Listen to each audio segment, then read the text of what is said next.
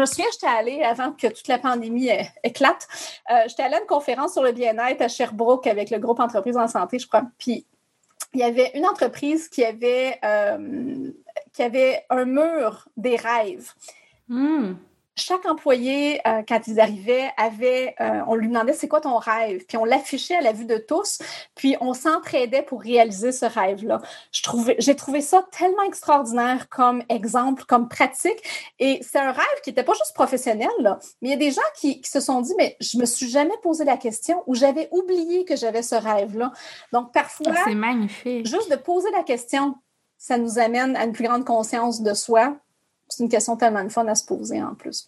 Oui, le fun, mais en même temps qui peut aussi donner le vertige quand ça fait longtemps qu'on se l'est pas posé.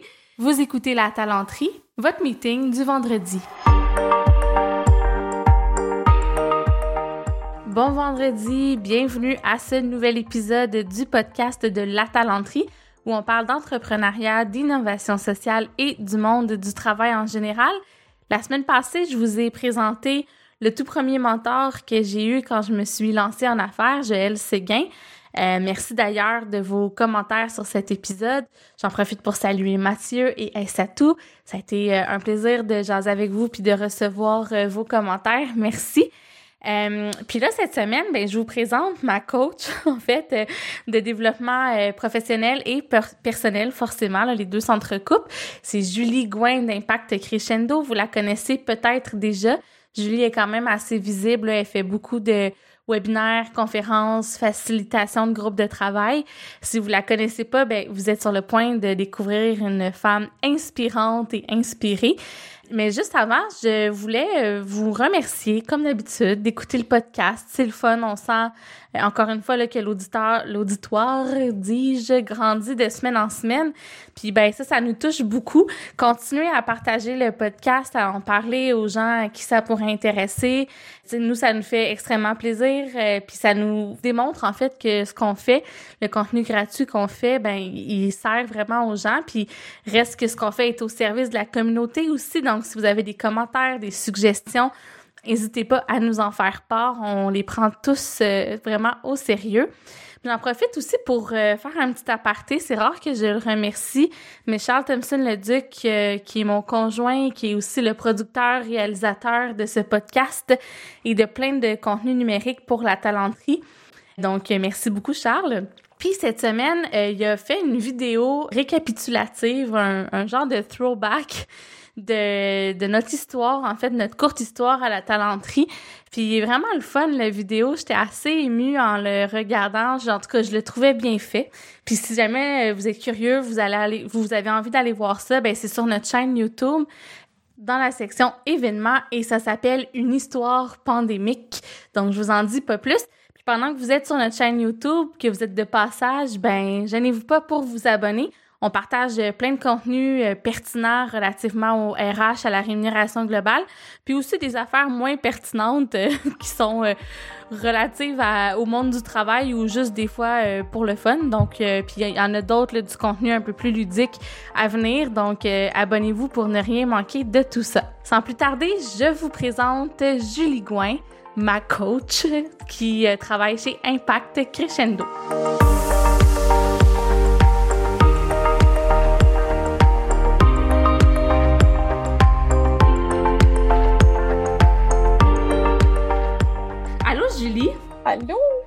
Je suis full contente. Ça fait longtemps que je t'avais demandé de, venir. Tu m'avais dit tout de suite, mais les agendas étant ce qu'ils sont, euh, ça a pris un certain moment avant qu'on arrive à enregistrer. Julie, je veux qu'on présente un petit peu ton profil parce que tu es, une coach euh, certifiée par l'UCF, tu as ta propre entreprise, Impact Crescendo, mais tu as aussi et surtout une forte réputation qui te précède. Quand je t'ai rencontré la première fois, j'ai comme catché t'étais qui pendant qu'on se parlait. Euh, tu es, reconnue en fait pour ta vision innovante, tu es très dans le futur du travail, dans comment on se réinvente dans les organisations.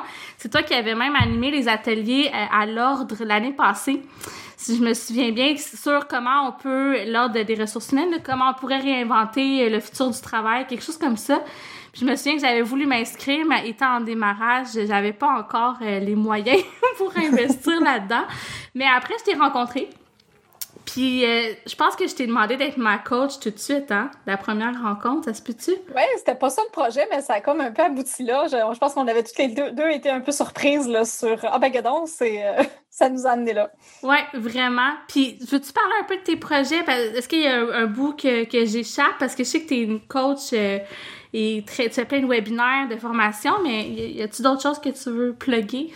Là, je pense que tu as plugué solide, là. Euh, plus que c'est tellement naturel pour moi d'être en vigie de tout ce qui se passe. Puis je t'inspire parce que j'apprends, puis je t'inspire encore plus de le partager. Donc, ça m'amène justement sur toutes ces, ces, plateformes-là. Celle-ci en étant une, justement. C'est comme une autre occasion de partager. C'est génial. Donc, euh, je suis contente que ça résonne. Puis euh, mon but, c'est pas d'être reconnu pour ça, mais de juste avoir du plaisir à le faire. Puis c'est vraiment, c'est vraiment ça. Ben, c'est sûrement pour ça que tu es reconnu pour ça, parce que c'est une vraie passion. puis d'ailleurs, on fait ce podcast-là. Tu sais, je voulais invité au départ parce que j'étais comme oh my god, faut que je présente euh, Julie au, monde entier, mais aussi parce que euh, j'ai assisté à une conférence justement que tu as faite. Euh, qui parlait de la conscience de soi au travail. Mm-hmm. Puis là, j'étais mm-hmm. comme, OK, c'est vraiment un bon sujet. J'avais envie que tu viennes nous en parler. Mais peut-être juste avant qu'on tombe là-dedans, j'ai le goût qu'on parle un peu de ton rôle de coach. Est-ce que tu peux nous dire un peu, vraiment, c'est quoi un coach? Qu'est-ce que ça fait? Puis pourquoi tu as décidé de, de faire ça dans la vie? Hmm. C'est euh, en fait mon, mon, choix, ça a été vraiment moi ma passion, c'est le développement. En fait, tout ce qui est euh, développement des humains, euh, évolution des mindsets aussi, des, des façons de penser, la croissance des humains. C'est pas pour rien que mon entreprise s'appelle Impact Crescendo. Donc avoir un mm-hmm. impact sur la croissance des gens, c'est ce qui me donne des frissons dans mon travail. Puis un des une des façons, je pense les plus puissantes de le faire, c'est au travers un accompagnement en, coaching. je pense que la grosse distinction qui est à retenir au niveau du coaching, c'est la, la, la croyance, l'acceptation que la personne devant nous, elle a tout en elle pour réussir, qu'elle est pleinement autonome, responsable de ses choix. Puis nous, on est là vraiment en mode accompagnement et on est un la personne est déjà en mouvement dans le fond, puis on est là un peu pour l'aider à la, propulser à des moments clés, mais euh, sans jamais être interventionniste. Donc, ça cadre mm-hmm. vraiment, je pense, avec ma personnalité de vouloir, euh, en fait, croire en l'autre et tout. Donc, je pense qu'il y a ça qui m'amène là mais c'est un processus qui est structuré, qui nous amène à des belles choses, puis de témoigner de la croissance des humains dans ce contexte-là, pour moi, c'est, c'est, magique. Donc, c'est pour ça que, que ça occupe une, part importante de, de ma pratique, euh, mais je suis pas juste capable de faire ça. En fait, je suis tellement en mode créatif, ça, c'est ma grande force de la créativité, donc ça m'amène sur plein de d'autres terrains, en fait, de, de facilitation, d'accompagnement des groupes, de développement de, de parcours d'apprentissage, de développement pour les gens, mais toujours orienté vers cette cette visée-là d'aider les gens à évoluer, les adultes à évoluer dans leur, euh, leur façon de penser, puis de voir ce qui est possible. Puis pour ceux qui n'auraient pas vécu du coaching, c'est assez, assez spécial. Tu sais, moi, je pense, moi, la première, je savais pas vraiment à quoi m'attendre. Il a fallu que tu me cadres un petit peu. Je sais pas si tu te souviens, au début, euh, quand tu m'avais envoyé la préparation, j'avais comme été, j'étais un peu réelle même, je pense, où j'étais comme, ah, T'étais curieuse. T'as des bonnes questions que t'as posées. Oui, c'est ça. Puis j'avais l'impression qu'on s'en allait beaucoup sur Sarah, l'individu, parce que, en fait, ta démarche, c'est d'encadrer les gens, puis tu pars de, de qui ils sont, puis où est-ce qu'ils sont rendus. Puis je trouvais qu'on posait beaucoup de questions sur moi, puis peu sur mon entreprise au début, alors que moi, c'était dans la volonté, dans le fond, de, de mm-hmm. bâtir ça. Euh, est-ce que tu as cette réaction-là souvent ou c'est rare? Ben, souvent, ben, je pense qu'en fait, c'est les gens. La réaction, je ne sais pas trop dans quoi je m'embarque, elle est fréquente parce que, un, c'est un terme qui est très utilisé, qui ne veut pas dire la même chose pour tout le monde. Donc, déjà là, ça suscite des questions. Puis, tu as bien fait de, poser des questions pour clarifier euh, la cible et tout ça. Euh, est-ce que les gens partent souvent vers la solution en premier? Je veux travailler ça, voici les, choses que je veux mettre en place. Les gens sont naturellement en mode solution. C'est rare que les gens vont dire, ben, je pense que moi, j'ai quelque chose à changer pour, euh, pour arriver là plus vite. mais quand on est en coaching puis qu'on explore euh, les chemins possibles pour se rendre à l'objectif, mais souvent, on, se retrouve nous-mêmes sur le chemin. Ah! c'est finalement, euh, puis c'est quand on voit les choses d'un nouvel œil, des fois que ça ouvre des possibilités qu'on n'avait pas anticipées. Donc, euh, il n'y a pas d'agenda caché. moi, d'emblée, je suis claire avec les gens au point de départ que je ne coach pas l'entreprise, que je coach l'humain qui est devant moi. Donc, oui, on a des objectifs qui sont liés à ton entreprise. Oui, ils sont importants. Tu ne fais pas ça pour rien. On veut se rendre là. Comment on se rend là? On travaille tout ça ensemble. Mais en explorant ça, si moi, je vois que le focus est vraiment sur l'entreprise puis qu'il n'y a aucune ouverture à, à, voir comment moi je me rends là comme humain, euh, probablement que je suis juste pas la bonne coach, puis que c'est peut-être même pas un coach que cette personne-là a besoin. Donc, c'est, je pense que ça prend aussi euh, une question d'éthique aussi, de, de, reconnaître mm-hmm. c'est quoi les limites de, de, son métier, puis de, d'être honnête par rapport à ça. Là.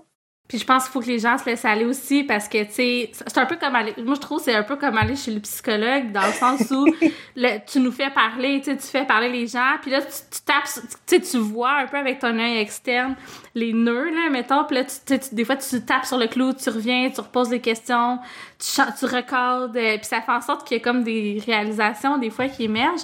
Ça doit mm. être le fun à vivre, ça, j'imagine, de ton côté, quand ça arrive, là. Ah, quand ça arrive, c'est génial. En fait, c'est comme le psychologue, c'est un espace d'écoute, d'abord et avant tout. L'angle de vue n'est pas le même. le coach regarde vers l'avant, l'actuel vers l'avant, versus le psychologue qui, qui, est souvent plus dans le passé. Mais, mais on a quand même un espace d'écoute complet, sans jugement, qui permet à la personne de réfléchir à haute voix, d'aller et nommer des choses, clarifier des choses. C'est notre curiosité. Quand on pose des questions, souvent, parce qu'on est curieux, on le sait mm-hmm. pas.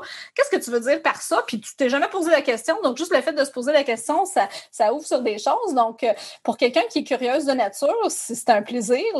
des fois, je dis, j'ai le meilleur job au monde. J'ai comme, juste là pour faciliter une discussion avec toi-même. C'est magique. Mais tu vois, ça m'amène à ma prochaine question. Tu sais, J'imagine que le coaching, ça devrait pas être pour tout le monde. Puis je te pose cette question-là avec une idée claire en tête que je sais pas combien de coachs m'ont approché. Surtout, on dirait depuis le début de la pandémie, là, les gens cherchent de, la job hmm. peut-être ou veulent se réinventer. Qu'est-ce que ça prend pour être un bon coach? Puis comment on fait pour savoir si la personne qu'on a est digne de notre confiance euh, hmm. et de notre argent? Parce qu'il reste qu'il y a des coûts aussi qui sont associés à cette démarche-là. Mm-hmm. C'est une grosse question, ça. Euh, mais ben, qu'est-ce que ça prend pour euh, être un bon coach? Ça prend, ça prend de l'humilité, ça prend euh, l'amour de l'humain, parce que tu coaches un humain devant, devant toi. L'humilité, c'est important. Tu sais, quand je parle de croire en l'autonomie puis la responsabilité de l'autre, c'est de, croire puis de ne pas. Euh, en fait, de, laisser vraiment la personne devant nous faire les choix puis respecter ces choix-là. Donc, ça prend euh, beaucoup de, gestion de soi comme, euh, comme coach. Donc, je pense que ça, c'est un élément clé. Donc, si tu un coach devant toi euh, qui, déjà d'emblée dans la conversation, t'inspire pas confiance, qui n'est pas à l'écoute, qui, qui, qui, donne des conseils ou qui fait des suggestions, il t'amène des endroits où tu veux pas aller puis qu'il y a un décalage, ce décalage-là est un signe qu'on n'est pas, on n'est pas synchronisé. Donc, il y a un fit. C'est important d'avoir le bon fit. Il peut y avoir plein de bons coachs, mais c'est pas ton coach à toi, c'est pas le bon coach pour toi. Euh, donc, autant toi que le coach avec qui tu jases, on doit être capable de voir s'il euh, y a une, bonne base de confiance, on pense qu'on peut travailler ensemble. Puis si c'est pas le cas, c'est pas grave. Il y a une phrase qu'on utilise souvent, c'est de dire le coaching, c'est pour tout le monde, mais c'est pas tout le monde qui est prêt pour le coaching non plus. Donc, hmm. le timing, c'est important. Euh, j'ai-tu envie de m'investir là-dedans maintenant? J'ai-tu envie d'aller là, puis de faire ces réflexions-là, puis de réinventer des choses dans ma vie, puis de poser des gestes audacieux, puis de, tu sais, ça, ça, demande un investissement, un effort, puis tu le vis aussi, là, c'est, euh, faut que ça te tente d'aller là, sinon, c'est pas le bon timing, puis euh, un coach va pas pousser. moi, la notion de développement des affaires avec un, un coach, elle est, elle est assez particulière parce qu'on vend de la confiance dans le fond. Mm-hmm. Le but, quand je parle avec les gens, c'est un, je m'intéresse à ce qu'ils disent. J'avais même une entrepreneur qui m'avait dit oh, Tu devrais donner des cours en réseautage parce que quand on te parle, on a vraiment l'impression que tu t'intéresses à nous. Ben, c'est parce que c'est vrai.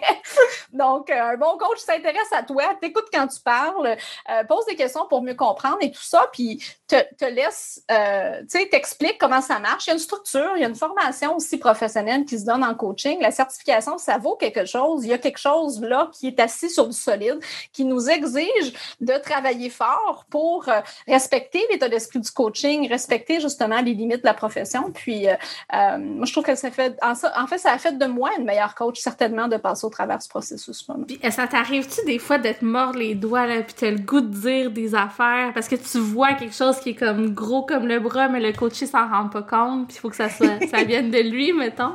Euh, des fois, oui, mais je, suis autant je suis surprise des fois que, je pense qu'il ne voit pas, autant je suis surprise des fois que ce que lui voit que moi je vois pas. des fois, tu, peux être convaincu que tu vois l'affaire, mais finalement, c'est pas ça du tout, puis la personne nous amène quelque part d'autre qui ouvre sur la bonne affaire pour elle. Donc, euh, ah. autant ces surprises-là t'arrivent, qui te ramènent à ton humilité, puis te dire hmm, finalement, tu pensais que ça s'en allait là, mais ça s'en allait pas là, pas en tout, puis c'est correct c'est correct parce que cette personne-là est ailleurs. Fait quand tu es en train de penser à ce que, euh, ce que l'autre devrait être en train de, de, de voir, tu n'es plus avec ton coaché first. Mm-hmm. tu n'es plus à, l'écoute, tu n'es plus en train de le suivre où il s'en va. Donc, ça nuit, en fait, à la relation de coaching. Donc, euh, est-ce que ça m'arrive d'avoir l'impression que quelque chose qui n'est pas là ou qu'on ne voit pas encore? Oui. Euh, mais c'est un travail sur soi, justement, de rester puis d'accompagner la personne où elle est. Puis, euh, généralement, elle, allume sur des choses qui ont du sens pour elle. Puis. C'est ça un exemple d'un genre de aha moment que tu aurais vécu avec un coaché? Puis, tu n'es pas obligé de nous. Ben, en fait, donne-nous pas de nom. Je sais que tu n'en donneras pas une je te connais un peu. Mais un exemple concret, là, mettons. Bien, mes aha moments, moi, sont souvent quand on fait, euh, on fait toujours, on met par écrit nos objectifs au début.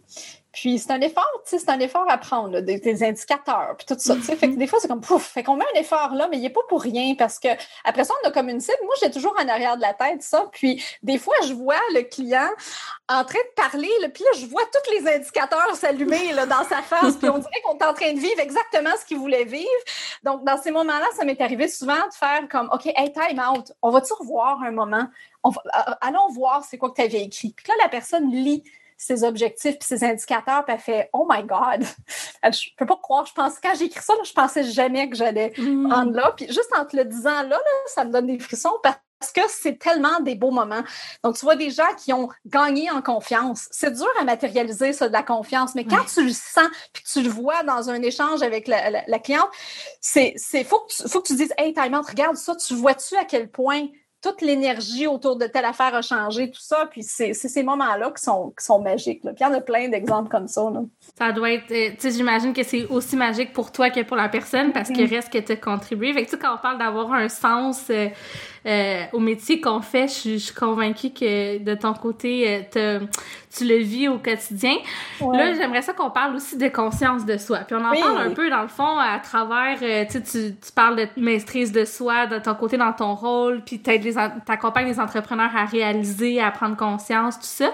Mais plus concrètement, je me souviens dans ta présentation que tu déclinais un peu la conscience de soi à travers sept grands piliers. Puis je te laisserai nous, nous exposer un peu la le schéma si ça doit? Ben oui, bien sûr. En fait, c'est pas mon schéma, c'est euh, une, auteure qui s'appelle Tasha Eurich, une chercheuse en fait euh, qui a étudié la conscience de soi, puis dont le modèle je trouve extrêmement pertinent, euh, simple à comprendre.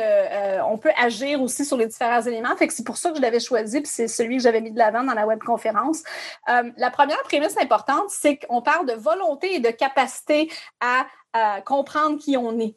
Donc, mm-hmm. cette notion de faut vouloir, puis c'est un processus qui est d'une vie. Là. On évolue constamment dans notre vie. Donc, c'est pas un one-shot deal, je le fais une fois, je me connais, merci, bonsoir. Quelque chose qui est évolutif dans le temps et tout ça. Puis, il y a des, comme, des compétences et des façons de le faire aussi qui font que, qu'on développe euh, des, euh, une bonne conscience de soi ou qu'on fait juste faire l'introspection finalement, puis ça mène, ça mène à rien. Donc, capacité, volonté à comprendre qui on est, puis un volet interne qu'elle met de l'avant, puis un volet externe OK. Donc, euh, moi, comment je me vois, dans quoi je suis ancrée, qu'est-ce qui est important pour moi, est-ce que je me connais bien moi, puis est-ce que cette perception-là de moi-même, elle est la même que euh, les autres ont de moi. Ce que, ce que je projette, c'est ce que je pense que je projette. Donc, il y a toujours cette espèce de rebondissement externe qui est, qui est pertinent. Puis c'est lorsqu'on a une vision juste, euh, autant de l'externe que de l'interne, sur ces sept piliers-là, que là, on est dans une zone de conscience euh, de soi, puis tous les bienfaits qui découlent de tout ça. les sept piliers, les valeurs, connaître ses valeurs, ce qui est le plus important pour nous, ses passions, qu'est-ce qu'on aime le plus faire dans la vie? Moi, c'est le développement des humains. c'est clair, euh, tellement clair. À, quoi on aspire? Euh, j'avais utilisé la, vidéo de, de, Fred Pellerin, c'est quoi ton rêve? Tu sais, je pense que c'est la meilleure question pour demander à quoi tu aspires. Euh, mm-hmm. c'est un autre facette. Veux-tu en parler un peu? On, va mettre le lien, puis honnêtement, je l'ai cherché, ce lien-là, puis là, je, je l'ai comme conservé précieusement. Là. Ça n'a pas été facile à retrouver, mais elle m'avait beaucoup marqué, cette vidéo-là. Veux-tu l'expliquer un petit peu? Euh, ben, par cœur, je me souviens plus, je vais, me souvenir des quatre questions, mais, mais en fait, c'est un autre auteur québécois. Puis euh, la première question, c'est c'est quoi ton rêve? Puis euh, qu'est-ce que tu as fait aujourd'hui pour travailler sur ton rêve? Puis après ça, ben, si tu n'as rien fait, ben, pose-toi la question, c'est quoi ton rêve? Parce que tu n'as rien fait aujourd'hui pour le faire avancer. Fait que, avec tout l'humour que Fred. Pellerin apporte, c'était sur... Il est en entrevue avec France Baudouin, que j'aime beaucoup. Puis, puis une ou deux autres questions, mais à la base, c'est ça. Je pense qu'on se pose pas souvent cette question-là. Je me, je me souviens, j'étais allée, avant que toute la pandémie éclate, j'étais allée à une conférence sur le bien-être à Sherbrooke avec le groupe Entreprise en santé, je crois. Puis il y avait une entreprise qui avait, euh, qui avait un mur des rêves. Hmm. Chaque employé, euh, quand ils arrivaient, avait, euh, on lui demandait c'est quoi ton rêve, puis on l'affichait à la vue de tous, puis on s'entraidait pour réaliser ce rêve-là. J'ai trouvé ça tellement extraordinaire comme exemple, comme pratique, et c'est un rêve qui n'était pas juste professionnel, là, mais il y a des gens qui, se sont dit, mais je me suis jamais posé la question ou j'avais oublié que j'avais ce rêve-là. Donc parfois, c'est magnifique. Juste de poser la question, ça nous amène à une plus grande conscience de soi, Mm. C'est une question tellement de fun à se poser en plus. Oui, le fun, mais en même temps qui peut aussi donner le vertige quand ça fait longtemps qu'on se l'est pas posé. Là, dans le fond, tu nous as dit qu'il y avait sept piliers. Là, tu as nommé les valeurs, les passions, les aspirations. Les autres, ce serait quoi? Les, euh, le, troisième pilier ou le quatrième pilier, en fait, c'est euh, l'adéquation avec son environnement, donc le fit, l'environnement dans lequel je vais me sentir le plus allumé, le plus euh, qui me permet justement de m'épanouir. Donc, il y a c'est drôle un peu comme pilier, là, mais ça s'appelle le fit. Euh, il y a euh, mes patterns, mes façons de réagir. Donc, ça, c'est beaucoup lié au hmm. style de personnalité. C'est quoi mes préférences? Et ça m'amène justement euh, sur des terrains connus. Donc, les patterns, c'est le cinquième pilier. Sixième, c'est les réactions nos réactions sont souvent le reflet de nos forces et de nos faiblesses. Donc, c'est une différente façon d'aller explorer euh, ces différentes facettes-là. Donc, euh, quand je réagis de telle façon, euh, ça peut être un, indice de ce que je maîtrise ou ce que je maîtrise moins. Donc, c'est l'exploration de nos forces et nos faiblesses. Ça peut être exemple, mettons, s'il y a un changement, puis le, changement me, me, rend anxieux parce que je m'adapte pas bien, ben je vais me bloquer, mettons, au changement. C'est un peu ça. Ça pourrait être ça, puis être en observation des, des, émotions que ça suscite chez toi. Euh, des, des, euh, ça peut être une, bonne piste, là. Oui. Et le dernier, c'est l'impact. Donc, c'est là où on regarde c'est quoi dans les gestes que je pose, l'impact que j'ai sur les gens, aussi l'impact que j'ai envie d'avoir sur, euh, sur les gens. Donc, ça nous amène sur deux terrains un peu différents. Mmh. Certains qui sont plus aujourd'hui, mais aussi euh, un peu connecté aux aspirations. Euh, moi, dans ce que je fais à tous les jours, euh, en activant mes forces, c'est quoi l'impact optimal que je peux avoir sur les gens? Donc, encore là, un autre terrain super intéressant d'exploration. Peu importe le pilier qu'on choisit, c'est sûr qu'on tombe sur quelque chose de magique en cours de route. C'est clair. J'ai une question peut-être un peu non tu me la pardonneras, mais quand tu parles d'impact, est-ce que, est-ce que dans tous les métiers, on est capable de rattacher ça à un impact ou des fois c'est comme ailleurs je réalise que dans mon métier j'ai pas d'impact puis il n'y a pas de moyen d'en avoir ben, je pense que l'impact, c'est le sens qu'on donne aussi à, notre travail. Donc, si tu es dans un endroit où tu sens pas qu'il y a d'impact, puis ça ne connecte pas avec toi, ben, peut-être que c'est pas le, bon fit au niveau de ton environnement. Donc, peut-être que toi, tu trouveras pas d'impact là, mais peut-être que quelqu'un d'autre va le trouver, par exemple. Donc, euh, c'est vraiment lié au sens qu'on donne, puis à, aux gestes qu'on pose, comment ils sont reçus par les autres. Fait qu'il y a comme une facette un peu euh, conscience de soi externe avec l'impact. Euh, quand je, je, la façon que je suis, qu'est-ce que je mets de l'avant, qu'est-ce que ça a comme impact sur les autres, mais aussi euh, euh, en quoi mon travail a du sens, en quoi je contribue à la société. Tu as besoin d'affiliation sociale qui est très présent dans euh, cet angle-là, si on l'exploite. Super. Par rapport à la, à la conscience de ça aussi, une, une des choses qui m'a marqué dans la conférence, c'est qu'au début, tu posais la question aux gens, avez-vous une bonne conscience de vous? Mm-hmm. Puis là, la plupart des gens répondaient, ben, tu sais, oui, ou je pense que oui. je me souviens pas c'était quoi les choix exacts. Puis après ça, tu donnes la conférence, t'expliques, puis tu sais, t'expliques aussi qu'en général, les gens ont pas forcément une bonne euh, conscience d'eux à la fin, le, le, constat, c'est que les gens avaient plus comme réalisé qu'ils avaient peut-être pas une bonne conscience d'eux. Toi, est-ce que vraiment ça t'a surpris les résultats ou tu t'attendais un peu euh, c'est ça, je m'attendais à ça, en fait, parce qu'on est, on est toutes là-dedans. Puis, il y a vraiment, c'est un phénomène qui est bien documenté au niveau de la science que euh, les, les, gens qui, euh, qui je sais peut-être pas le meilleur exemple, mais les gens qui sont le moins compétents sont souvent les gens qui surestiment leurs compétences. Donc, il y a toute une, ça s'appelle l'effet Dunning-Kruger. Puis, c'est, euh, il y a vraiment toute une courbe qu'on suit là, de, euh, autour de, de, notre perception de nous-mêmes, puis de nos talents, de nos compétences et tout ça. donc, c'était pas surprenant de voir qu'on surestimait. Je pense qu'une partie de la raison, c'est qu'on ne réalise pas à quel point c'est complexe, que c'est pas juste Ben oui, je sais ce que j'aime. Je connais mes forces un peu. C'est pas juste moi, je le sais. C'est est-ce que ma, vision à moi, elle est juste par rapport à ce que les autres voient aussi? Euh, il y a sept piliers, c'est sept mm-hmm. dimensions de nous-mêmes à explorer pas tout le monde qui part avec cette idée-là quand on pense est-ce que j'ai une bonne conscience de moi? Euh, puis les niveaux d'exploration aussi de la conscience de soi, elles sont, c'est pas tout le monde qui explore aussi euh, creux, profond, aussi souvent. Donc ça varie, ça varie beaucoup. Donc j'étais pas surprise. En fait, ça m'a fait sourire quand le chiffre, je pense qu'il était autour de 64% ou 73 je pense au début. Je me suis dit, hmm, on part de, on part de là, tu sais. Alors que mm-hmm. le chiffre documenté dans les recherches de Tasha, c'est plus autour de 12 à 15 des gens qui ont réellement une conscience de soi solide.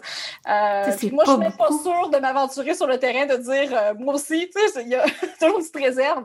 Mais ce que je sais, moi, c'est que c'est un travail constant chez moi. Il y a une curiosité omniprésente dans qui je suis, euh, de, remarquer les, impacts que j'ai sur les gens. Puis c'est des choses, des thèmes sur lesquels je reviens.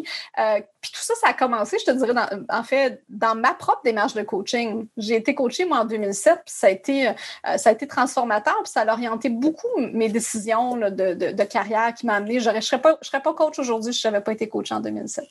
Wow! Fait que ça montre que les, même les, les formateurs euh, sont passés par là, puis tu continues à te poser la question. Mettons qu'on se demande, est-ce que j'ai une bonne conscience de, de moi? Est-ce qu'on est, on peut s'auto-évaluer vraiment là-dessus de, de toute manière ou ça demeure difficile? en fait, la, la, science dit qu'on n'aura pas la, la, réponse complète si on le fait tout seul. Donc, pour vraiment avoir la réponse à cette question-là, on doit aller chercher du feedback de notre hmm. environnement sur les différents piliers. Autre grand thème de ta conférence, puis je veux justement qu'on en parle, le fameux feedback. Euh, tu donnais des idées un peu de comment aborder ça, tu sais. Fait que c'est quel genre de feedback qu'il faut aller chercher pour se développer, dans quel contexte, auprès de quel genre de personnes?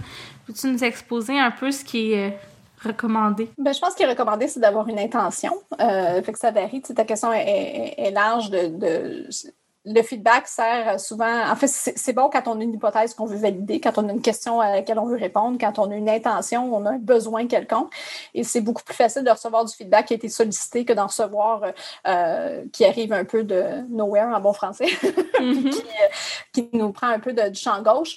Euh, donc, euh, le, bon feedback, il, est ciblé sur quelque chose que, tu veux développer ou une, une, intention claire que tu as. il est sollicité auprès des gens qui ont sont, des, euh, ce qu'elle appelle, euh, Tasha Yurik, des, critiques bienveillants. J'adore l'expression. c'est des gens qui sont capables de dire les vraies affaires, mais qui sont aussi, ont ton, ton, bien-être à cœur. Euh, ils sont bienveillants, puis c'est tout dans la lignée de, tu sais, c'est gentil d'être clair.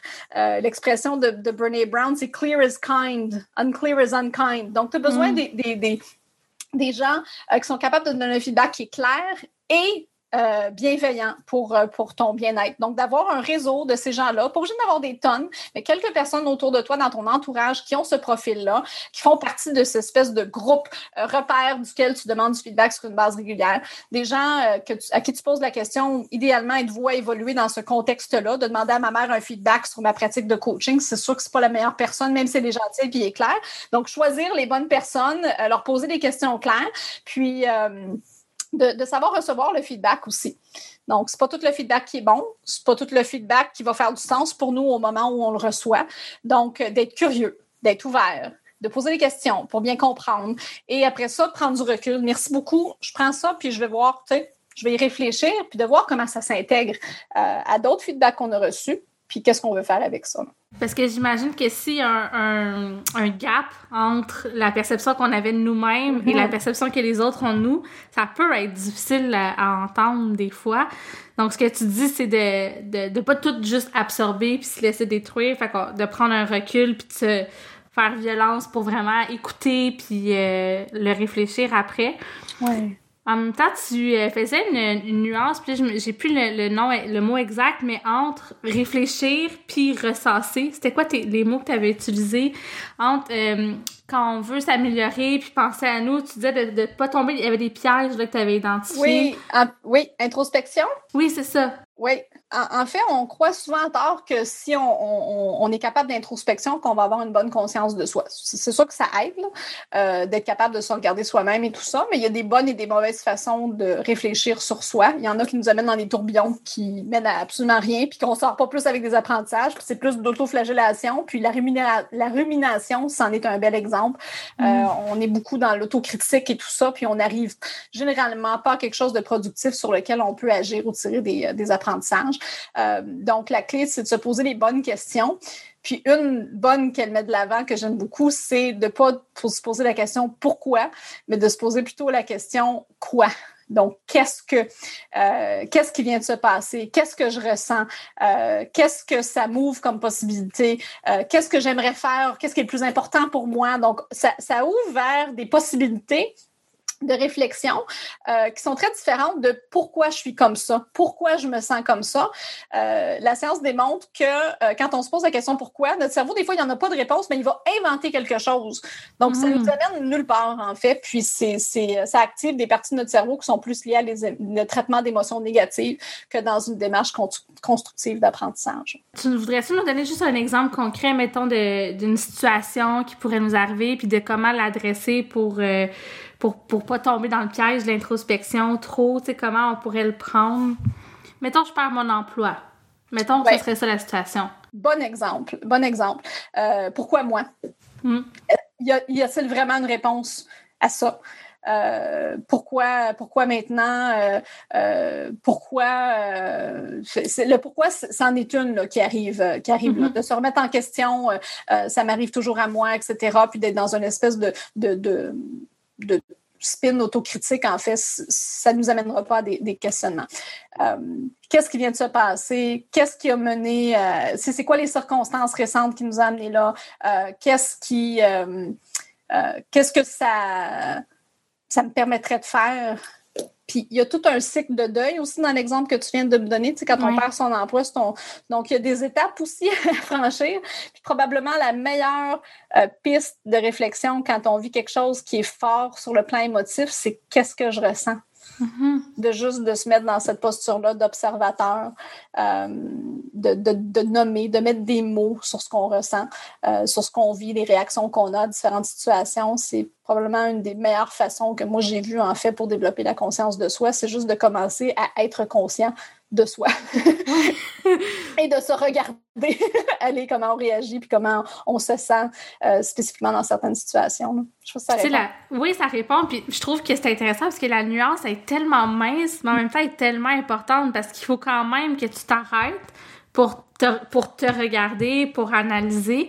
Mais c'est comme s'il faut que tu le fasses euh, sans trop te juger finalement, puis sans trop essayer de creuser quand des fois, un moment donné, c'est beau, on a compris la situation, on move on. C'est un peu ce que j'entends de, de, ce que tu dis. Là. Oui, parce que développer sa conscience de soi, c'est pas juste dans le but, on n'est pas en train d'essayer de déterrer une vérité quelconque. Là. Il n'y en a pas une vérité. Euh, et ça évolue tellement dans le temps qu'on est plus en train de se découvrir progressivement au travers une série de situations puis de, de réflexions. Euh, c'est même recommandé de ne pas tenir un journal quotidien. Euh, OK. Oui, il y a vraiment euh, les, les, gens qui écrivent des journaux à tous les jours ne sont pas nécessairement plus conscients d'eux-mêmes. Tout dépend ce que tu écris, ce à quoi tu réfléchis. Les questions que tu te poses, euh, si dans ton journal tu, tu rumines, c'est pas aidant. Mais si tu es en mode d'observateur puis tu documentes tes pensées, tes émotions, les réactions que tu as eues, le feedback que tu as eu, etc., puis que tu cherches à voir les patterns au travers de ça, ça peut être aidant. Mais encore là, ils disent pas tous les jours. Euh, c'est intéressant, ça. Tu viens de défaire un mythe qu'on entend tout le temps. C'est une des, une des informations qui m'avait surprise aussi. Je me disais, ah oui. Euh, ce qu'elle recommande, par exemple, il y a une espèce de daily check-in qui, peut être bonne. C'est à la fin de ta journée de juste te poser trois questions simples. Puis euh, moi, je, les ai changées un peu. Ce qui, ce qui résonne pour moi, c'est, qu'est-ce qui a bien été aujourd'hui? Qu'est-ce qui est un petit peu plus compliqué, un peu plus difficile pour moi. Euh, et qu'est-ce que je ferai demain? Tu sais, qu'est-ce que je vais faire différemment demain? Euh, et juste ça, c'est une mini boucle d'apprentissage qu'on peut faire. Et le fait qu'on se focalise sur euh, le positif d'abord, Qu'est-ce qui a bien été, ça nous amène euh, là où on va pas naturellement euh, comme humain. Puis, euh, qu'est-ce qui est difficile? C'était juste parce que c'était un challenge pour nous. C'était moins facile. Donc, c'est moins, moins lourd que de dire qu'est-ce qui a mal été. Il y a, comme, il y a quelque chose là qui est pas particulièrement constructif puis qui nous aide pas à rebondir avec le comment je peux faire mieux demain? qu'est-ce que je peux faire différemment demain pour que ça soit encore mieux? Euh, puis de toujours cet esprit-là de devenir euh, la meilleure version de nous-mêmes. Puis qu'est-ce que tu penses de ceux qui recommandent de faire des, des journaux, mais de gratitude? Là? Moi, j'essaie de, de, le hmm. faire, là. je suis pas toujours bonne, là, mais d'écrire trois raisons d'être euh, reconnaissant à la fin de la journée ou trois choses qu'on a bien faites sans nécessairement focuser sur l'apprentissage. Mm-hmm. ben, ça, je pense qu'il n'y a pas de tort à faire ça. J'ai pas euh, euh, la... Je pense que les, recherches euh, au niveau des journaux, le journal de base, c'est de dire c'est pas nécessairement parce que tu écris tous les jours que tu, tu, vas augmenter ta conscience de soi, mais il y a certainement des bienfaits de prendre du recul, ne serait-ce que la pratique de mindfulness en reconnaissant, mm-hmm. en, en, parlant de, gratitude, tu es en train de mettre le doigt sur les choses que tu apprécies le plus, qui sont le plus important pour toi, dont tu touches à tes valeurs, tu es en train de toucher euh, peut-être à des aspirations, euh, à, tes passions dans la vie. Donc, indirectement, tu es en train de juste mettre en lumière puis observer euh, ce qui est important pour toi, ce que tu aimes, etc. Donc, dans ce sens-là, c'est, ça rejoint un peu la stratégie d'observation de mindfulness qui, elle, contribue au développement de la conscience de soi. Puis j'aimerais ça qu'on revienne au feedback parce que ça aussi, c'est une autre façon de, de développer la conscience de soi. Tu l'as nommé, là, c'est quand même un point qui est important. En ressources humaines, il y a comme deux courants de pensée qui s'opposent. OK? Il, il faut donner le plus de feedback possible, même quasiment au quotidien. Il faudrait donner de, de la rétroaction aux personnes dans notre équipe. Puis il y a un autre courant un peu plus euh, marginal qui dit, ben, ça fait pas tant de bien que ça de toujours être en train de critiquer les gens. Euh, des fois, ça va faire plus de tort que de bien parce que ça peut être mal reçu, ça peut démotiver les gens. Euh, puis j'ai l'impression qu'il y a du vrai un peu dans les deux, mais j'ai envie de t'entendre là-dessus. Qu'est-ce que t'en penses, toi? Je pense que ça pourrait faire l'objet d'un autre, euh, un autre webinaire, un autre podcast, le feedback. Il y a il y a, bon, je ne sais même pas de quel angle le prendre. Il y a, euh, de l'angle des neurosciences, euh, ce qu'on met de l'avant souvent, c'est la réaction de stress que le feedback non sollicité euh, suscite chez les gens. Donc, quand tu reçois un feedback qui n'est pas prévu, qui n'est pas attendu, qui est non sollicité d'une personne en qui tu n'as pas particulièrement confiance ou autre, ça suscite une réaction de défense qui n'est pas très propice à l'apprentissage. Donc, dans ce sens-là, ce genre de feedback-là n'est pas particulièrement utile. Quand on en a beaucoup, ça ne va pas nous aider nécessairement à être meilleur. Quand on n'a pas de feedback, ça suscite aussi de l'anxiété parce qu'on ne sait pas trop comment se positionner, on ne sait pas si on fait bien, si on ne fait pas bien. Puis, c'est stressant de donner du feedback aussi. Fait que, la, morale de cette histoire, du point de vue neurosciences, c'est il y a euh, une réaction de stress potentielle. Euh, aidons les gens à le solliciter.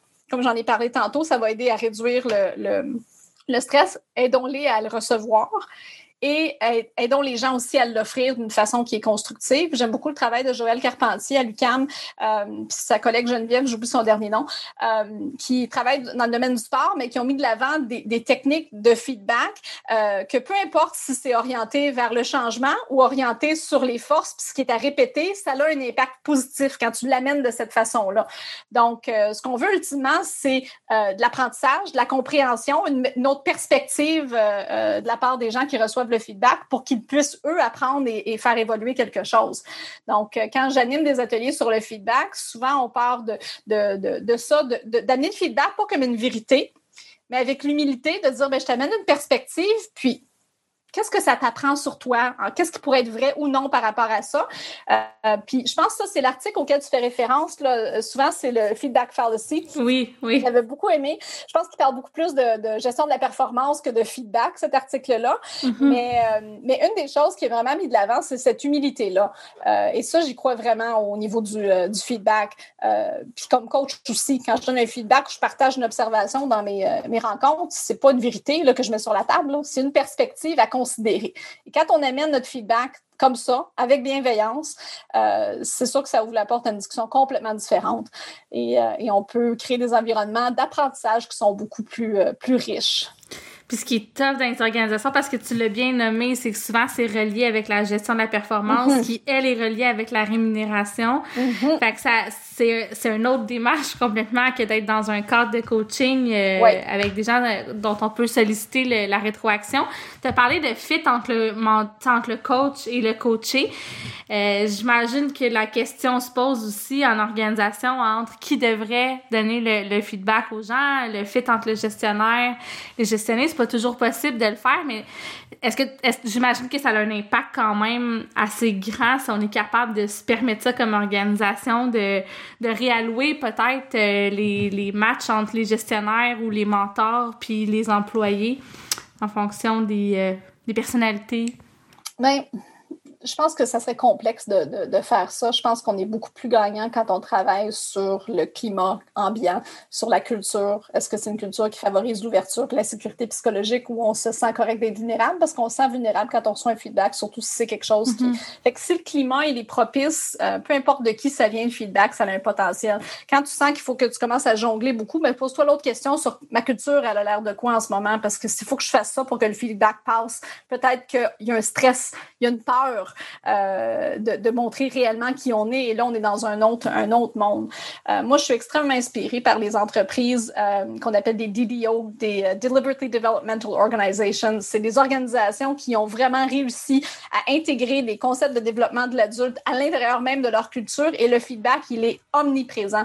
Et pas juste du feedback en surface, mais du feedback qui, creuse la vraie question, là, qui t'amène à la croyance qui te limite, qui va te faire grandir, mais elle peut venir de partout dans l'organisation, pas juste de ton, ton, ton, euh, gestionnaire. Donc, euh, ça prend une grande volonté de la part euh, des dirigeants de l'entreprise d'aller vers ça. Ça prend une grande cohérence de ces personnes-là aussi pour être ben, walk the talk, que les bottines suivent les babines. Si tu veux que les gens se donnent du feedback, mais toi, il faut que tu sois le premier à en recevoir et à bien le recevoir et à en solliciter et à rester ouvert et qu'il n'y ait pas de conséquences à ça et tout. Donc, c'est des créer une culture de feedback, une culture de développement qui, qui est nourrie par ce feedback-là, qui peut être tellement riche, euh, ça nécessite euh, un peu de stratégie, puis euh, beaucoup de, de, bonne volonté, de bienveillance. Puis mettons une organisation qui voudrait aller là, qui ferait comme Colin, tu c'est vrai, peut-être qu'on pourrait bénéficier à, à, apprendre à se donner et à recevoir du feedback. Est-ce qu'il existe des, euh, des formations? Est-ce que tu en donnes, toi, ce genre d'accompagnement-là? Est-ce que tu le fais? J'anime en ce moment, en fait, j'ai des ateliers que j'anime en collaboration avec, avec Boostalab, avec qui je travaille, je travaille quand même régulièrement. Euh, puis je suis en train de travailler, c'est un nouveau projet, là, qui, j'ai une couple de petits projets, là, 2021, mais il y en a un qui est avec euh, Sophie Gadouri de chez Nimble Bubble autour des, euh, des DDO, justement. Puis, sans ruiner le punch, là, on, a un projet là aussi qui, euh, qui pourrait amener vers ces cultures-là de développement. Là. Mhm. Donc, ça, ça va sortir quand à peu près pour qu'on te suive ah! avec attention? ça ne sera pas avant l'été, mais c'est un projet qui est très actif, là, puis il va y avoir des choses, ouais, à l'automne. De toute manière, comme je le fais à chaque fois, je mets tous les liens vers ton LinkedIn personnel, euh, le site web de ton entreprise. Ça, j'invite les gens à te suivre. J'invite les gens à te contacter aussi s'ils ont des questions. Je te force un peu à... Je mets devant... Euh, je t'accule au pied du mur, mais je sais que je te connais un peu puis je sais que ça va te faire plaisir de, de, connecter. Vraiment. Euh, T'as-tu d'autres projets dont tu veux nous parler euh, avant que je te lance le mot de la fin? Hmm. Euh, ben, en fait, tous les projets de cette année sont vraiment alignés sur l'évolution des, mindsets puis le développement des adultes. Euh, je vais être certifiée pour animer des ateliers euh, Immunity to Change qui est inspiré de l'approche de Robert Keegan. c'est l'approche que moi je privilégie. Puis il y a une spécialisation là, qui s'est installée dans les derniers mois là, pour moi. Donc ça, ça fait une, une grande partie des projets qui s'en viennent. Puis j'ai une suite au niveau de la conscience de soi aussi. Je travaille avec différents collaborateurs pour voir quelle forme ça pourrait prendre parce que c'est tellement au cœur. Difficile de se développer quand on n'a pas une bonne conscience de soi ou quand c'est vraiment mm-hmm. un, point d'entrée. Juste savoir ça sur quoi je devrais m'investir dans mon développement, puis qu'est-ce que j'ai besoin de travailler. Ça part souvent de cette conscience-là, de, nos forces, de nos limites, de nos projets, puis la motivation de le faire vient de là aussi. Donc, euh, on est pas mal dans ces lignes-là. Plein de projets qui sont en, en, émergence là, avec différents collaborateurs. Super, ben j'ai vraiment hâte de voir ça. Puis je te lance avec une question. J'avais envie de te demander, est-ce que tu penses que la pandémie va avoir aidé, les gens à avoir une meilleure conscience d'eux? Est-ce qu'on été comme plus confrontés à nous dans le changement, l'incertitude, le confinement aussi? Hmm. C'est sûr que, en fait, la pandémie, moi, je, je la place du déséquilibre dans le développement fait partie de mon discours depuis plusieurs années pour les gens qui ont déjà vu d'autres interventions de ma part. Euh, c'est essentiel au développement d'être en déséquilibre. Donc, dans ce sens-là, l'année 2020 a été une année extraordinaire d'apprentissage, euh, à condition qu'on a vu dans le déséquilibre une occasion d'apprendre. Euh, puis ça n'enlève rien aux effets. je veux vraiment reconnaître que ça crée beaucoup d'angoisse, d'anxiété, qu'il y a des enjeux de, de, de, de santé mentale également qui mm-hmm. sont très réels en lien avec ça. Donc, c'est pas pour minimiser, mais j'ai vu de nombreuses personnes, de nombreux leaders euh, euh, voir des choses qu'ils n'avaient jamais vues, entreprendre des choses qu'ils n'avaient jamais faites, puis vraiment évoluer dans leur conscience de qui ils sont comme leaders au cours de la dernière année. Donc, euh, la clé, c'est vraiment comment on a cadré un peu cette aventure-là, puis ce qu'on a osé faire, les peurs qu'on a mis de côté, qu'on a déconstruit un peu, puis qu'on a, qui nous ont permis d'avancer. Je pense que c'est là où elle aura contribué. et pour ceux pour qui l'anxiété était beaucoup plus présente, bien, ça, c'est certainement un frein au développement. Donc, dans ce sens-là, Ça aurait peut-être pas été leur meilleure année. Euh, ben, donc là, c'est de prendre soin de soi puis de, revenir euh, euh, en mode curieux au moment où ça sera propice de le faire. Puis pour les gens qui voudraient commencer des démarches de coaching, où est-ce qu'on peut trouver ça, un coach? Parce que nous, on s'est connus par réseautage, puis mm-hmm. ça a comme cliqué, mais sinon, qu'est-ce qu'on peut faire pour faire des recherches en ce sens-là? Le, le chapitre d'ICF Québec il est vraiment bien. Tout est en français. On a une banque de coachs. Moi, je reçois régulièrement des demandes qui proviennent du site d'ICF. Et puis, euh, euh, donc ça, c'est une bonne façon. C'est des coachs certifiés aussi. Puis, on peut aller voir des profils et tout. C'est une bonne piste. Euh, d'apprendre à connaître les gens, demande des références. Il y a beaucoup de ma clientèle, moi, qui c'est des référencements. C'est des gens qui me connaissent dans d'autres contextes, avec qui le lien de confiance, il est fort. c'est ça la clé. parce que c'est pas juste du marketing, je pense, qui va faire en sorte que, qu'on va trouver le bon coach. Il faut que ça clic. Euh, donc, euh, prendre le temps de, de, parler avec cette personne-là avant de s'embarquer, euh, de voir si le fit est bon, de rencontrer plus qu'un coach aussi. Je pense que c'est vraiment important pour faire le bon choix. Oups, je l'ai pas faite. je t'ai choisi tout de suite. mais, mais je suis convaincue que j'ai la bonne personne avec moi. Puis j'en profite d'ailleurs pour te remercier publiquement, Julie, parce que tu me fais vraiment avancer à chaque fois qu'on mm. parle, à chaque fois qu'on a une rencontre. Donc, j'ai les gens qui cherchent des coachs, je vous le dis, là, ça change bien des affaires quand tu as une révélation en plein milieu un coaching. Puis euh, je l'apprécie, je te remercie. Ceci étant dit, appelez pas tous Julie parce qu'elle a déjà un agenda hyper bouqué, puis je veux qu'elle ait du temps pour moi. Il y en aura toujours, il y en aura toujours. C'est vrai que c'est magique. Moi, je me souviens à quel point ça a été transformateur pour moi d'être dans euh, cet espace-là avec, avec ma coach. Puis euh, les prises de conscience que j'ai faites, c'est déterminant. C'est pas pour rien que je, je me suis aventurée sur ce terrain. En tout cas, tu le fais bien, puis euh, merci de, de, continuer à le faire.